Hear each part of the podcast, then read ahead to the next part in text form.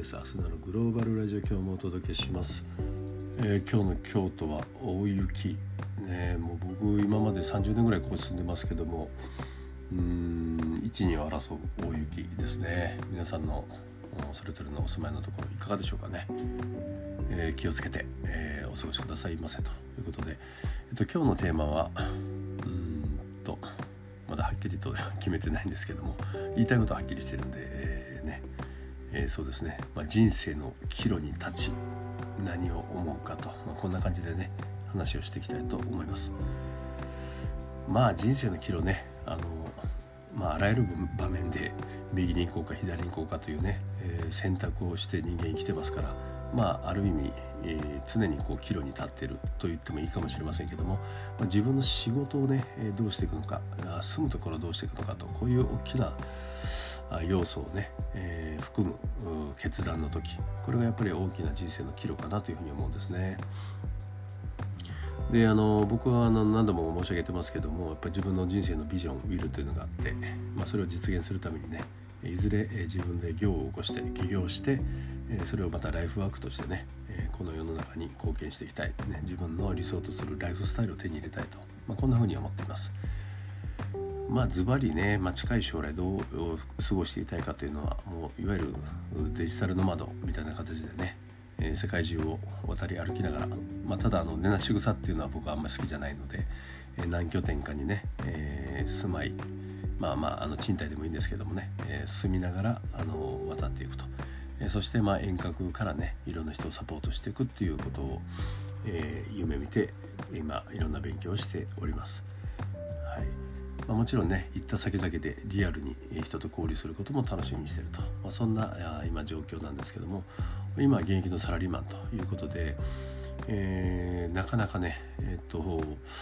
大事な役割も頂いてるんで、えー、忙しくしてます。人並み以上に仕事もやっているわけですけども。うんまあその合間を縫ってね、えーと、次の自分のライフワーク実現に向けての学びをしていると。そんな状況です。でやっぱりこの人生の岐路というのはねいつ起業するのかねそしていつこの会社を去るのかというか退職するのかとこの辺りがね、えー、いよいよ現実味を帯びてきたというか現実的にこの線を引いてねスケジュールを引いてやっていく時期が来たんですけれどもまあこれはやっぱりなかなかねあのいつっていうふうに決めるのが難しい状況でもあるということですね。はい。まあそれはまあいろんな要素がありますけども。ね、会社に、えー、かかる迷惑とかね、えー、部下とか後輩に何を残してあげなあかんのかとか、えー、自分は本当にねこの今の仕事をやりきることができるのかとかねいろんなことがあのあります。はい、ただまあこのねいつまで残るのか、まあ、この辺はねやっぱりうん。えー、ね、1年2年っていう言葉を以前も言ったかもしれませんけどもやっぱりまず自分の心にパシッと出てくるね、えー、ことを大事にして決めていきたいなと思います。ただ今のところはまだパシッと出てこないんでもう少しちょっと泳がせておきたいなと自分をね。でとにかく目の前の仕事を一生懸命やる。そして学びも一生懸命やる、まあ、その中であの見えてくる時期がね、あのそうですね。この半年ぐらいの間には出てくると思いますのでま、その時決めたらいいかなというふうに思っています。